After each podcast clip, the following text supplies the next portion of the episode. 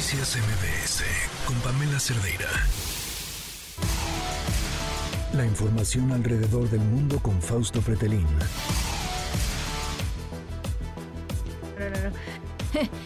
5 con 35 minutos, recién desempacado de Argentina después de haberse hecho unos buenos cortes, de haber comido y bebido bien. Eh, ya está aquí Fausto Pretelín, ¿cómo estás? ¿Cómo estás, Pamela? Bien, pues con un poquito de envidia, la verdad. Enamorado de Buenos Aires, ¿verdad? Sí, espectacular. Espectacular. Y yo quiero que me cuentes todo sobre la gente, aunque traes otro tema. Espectacular. Sí, bueno, pues eh, como tú gustes. Eh, sí, a la carta. Simplemente nada más quisiera preguntarte algo, a ver si tú sabes. Ok. Porque yo no, yo no entiendo. Ah, no, pues no, no oíamos nada.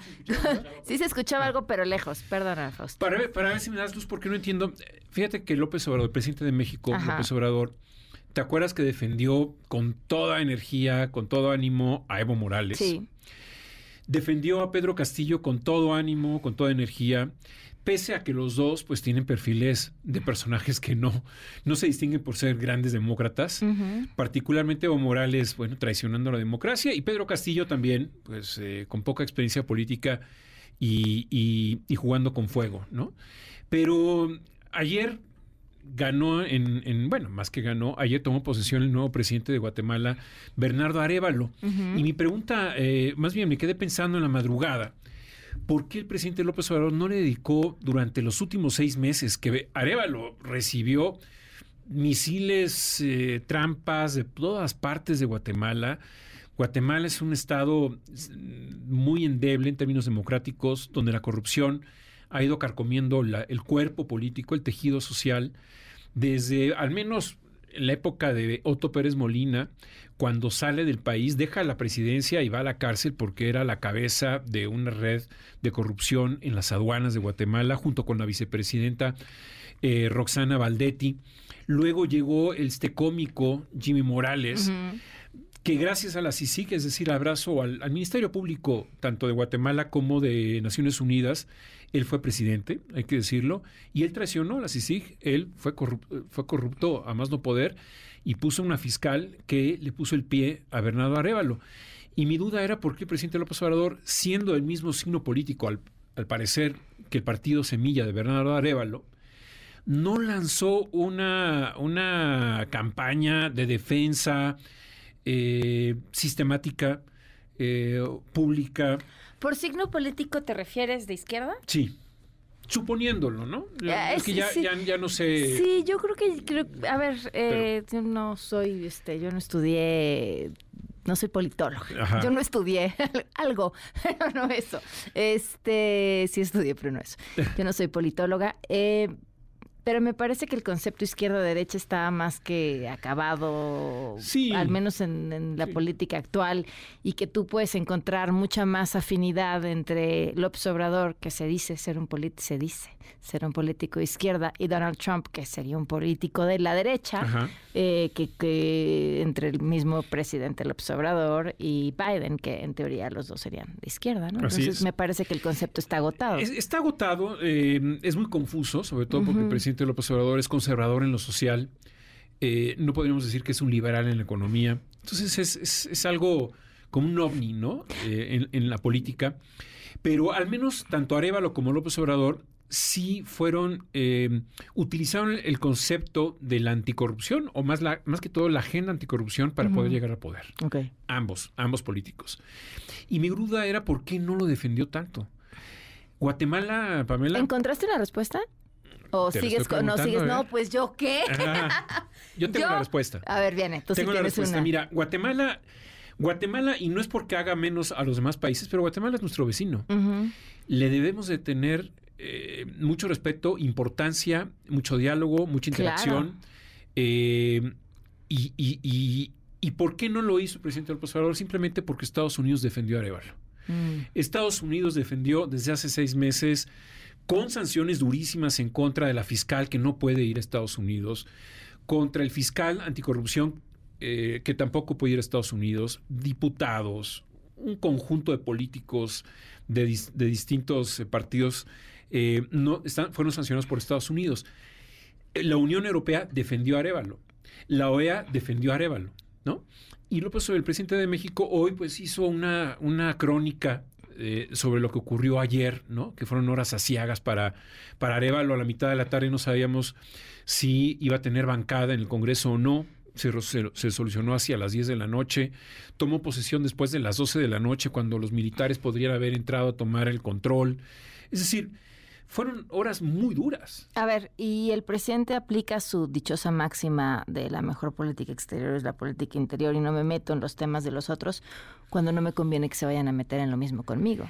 Sí, sí, sí, eso es lo que, lo que dice. Mira, es muy, es muy listo el presidente López Obrador porque sabe que la opinión pública no genera ondas eh, de expansión en temas de política exterior.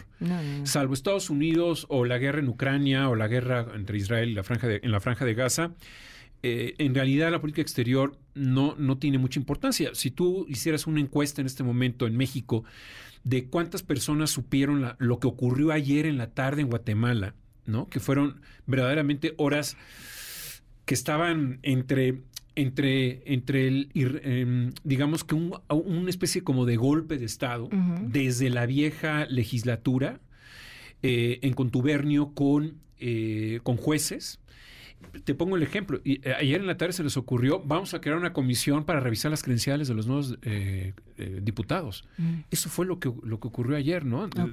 Bueno, ¿cómo que van a crear una... Si ya los el, el, el, el, Tribunal Electoral en Guatemala ya dio el visto bueno para que los diputados tomaran posesión ayer. Entonces, dilataron, ¿no? La toma de posesión. Y a lo que voy es, si Estados Unidos defiende a Arevalo, el presidente López Obrador no lo defiende. Si Estados Unidos critica a Pedro a, Evo Morales, Estados, este, el presidente López Obrador defiende a Evo Morales. Si Estados Unidos critica a la dictadura de Cuba, el presidente López Obrador defiende a la dictadura de Cuba. Entonces es, yo creo que queda muy mal el presidente de México porque, insisto, la relación con Guatemala es una relación eh, que merece mucha, mucho respeto, eh, mucha coordinación por el tema de la migración, por el tema de la droga, por el tema de la colaboración.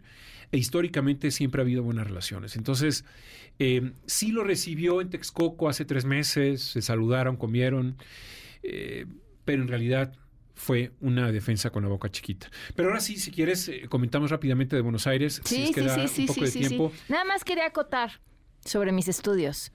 Fausto Pretelín fue mi profesor. Entonces sí está de testigo que estudié y puedo decir que él es un profesor muy estricto, tiene esa fama y yo una terrible alumna, pero sí estudié. ya, perdón, ahora sí. Yo sí, yo sí fui testigo. Por supuesto que sí. Al menos de mi paso. ya, ya hace varios, varios años, ¿no? Algunos siete. ¿Cómo pasa el tiempo? Mira, Buenos Aires, Buenos Aires es magnífica ciudad. Eh, la estética, la belleza habla de que en, en algún momento fue una potencia global, internacional. Estamos hablando a finales del siglo XX, eh, perdón, a principios del siglo XX, finales del, XIX. Em, el número de líneas telefónicas eh, por, por cada mil habitantes era superior al de Francia. Es decir, estaba muy desarrollado la arquitectura es magnífica, pero ahí el tema es la economía, ¿no? Eh, es muy lamentable cómo, pues, vamos, las la cartera no te sirve para nada porque lo que te, lo que te dan cuando tú cambias un billete de 100 dólares, por decir algo, eh, son, son, son 500 mil pesos eh, argentinos, por ejemplo, 400 eh, dólares, perdón. 400 dólares son como 500 mil pesos argentinos. Si cambias mil dólares, un millón de, pesos. Es decir, ¿dónde guardas tantos billetes? Em, y eso en la calle te das cuenta. Se, sonaría bonito decir eso si, si pudieras hacer algo con esos muchos billetes. Sí, pero mira, por ejemplo, para comer en un restaurante en Puerto Madero, que es un restaurante caro, ¿no? Uno que se llama Lilas. Eh, que en términos, en precios relativos es eh, hasta más barato que en México, hay que decirlo, y más sabrosa, pero te, te, cuesta 100 mil pesos argentinos. ¿no? Ok. Em, que, que, no son más allá de 2 mil pesos eh, mexicanos, ¿no? Entonces, eh, en realidad son, son precios muy asequibles, pero para, para los argentinos es muy caro. Hay lugares, hay restaurantes en donde no, no hay argentinos, te hablo de ese lugar de Puerto Madero. Hay otro restaurante que se llama Don Julio, que es uno de los más famosos en Buenos Aires Tampoco prácticamente ves argentinos, ves a ciudadanos, a muchos brasileños, eh, muchos extranjeros, pero no se ven a los ciudadanos argentinos. Los Uber son prácticamente, salen a la mitad de precio de lo que cuesta en México en este momento, o una cuarta parte. Eh, muchos de los que los conducen son venezolanos. Ves también ahí la crisis de la dictadura de, Venezuela, cómo están llegando muchos a Argentina, que tampoco está muy bien que digamos en términos económicos, pero bueno, llega un personaje muy, muy, muy criticable, eh, un outsider, outsider de la política, pero llega con eh, como si fuera un doctor con el diagnóstico perfectamente bien elaborado, en donde lo que quiere es bajar la inflación y, el y bajar el déficit público. Esos son sus dos objetivos. Son dos objetivos muy difíciles de conseguir, no a corto plazo, pero eh, vamos a, ojalá que le vaya bien por, por el, por el bien del país argentino, ¿no? Por supuesto. Eh, es muy criticable, tiene ángulos muy criticables el presidente eh, Milei allá en Argentina, pero lo que sí es cierto es que el, populismo de los Kirchner eh, acabó Argentina y también hay que decirlo, Macri tampoco hizo cosas buenas, la derecha, es decir, tanto la izquierda como la derecha fallaron en los últimos 20 años y eh, pues eh, ojalá que le vaya bien. Pues Fausto, este, muchísimas gracias, qué bueno que estés de vuelta. Un gusto, buen año 2024. ¿Cuál es tu signo entonces? Tauro, vamos a los Vámonos, eso, bien hecha y mística. Noticias MBS con Pamela Cerdeira.